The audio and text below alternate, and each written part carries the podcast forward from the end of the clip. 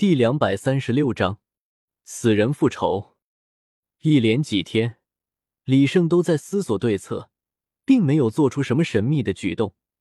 而晚上的蚊子依旧不见减少，还是咬得众人苦不堪言。直到过了一个星期，李胜所制造的蚊子悉数死亡，这场蚊蝇风暴才算过去。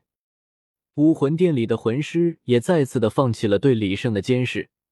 只以为这是一次普通的蚊子繁殖大爆发而已，但是他们却不知道，李胜已经将他们在这里的部署摸了个透，只等着想出一个万全之策来解救自己的父母了。李胜思前想后，无奈的发现武魂殿的布置就好像一张编织的很紧密的大网，只等着李胜落入其中。如果想要破局，那么只能将网扯烂。或者是找到更大的猎物，将其引诱到网上，使其挣扎撕破巨网，才好行动。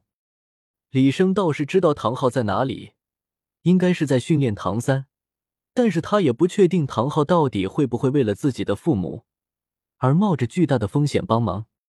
虽说李胜和唐三是师兄弟，但是他还真的不敢将希望寄托在唐三的主角光环上，更何况自他来到斗罗大陆之后。唐三的主角风头已经完全的被他盖住了。说到底，一切还是要靠自己呀。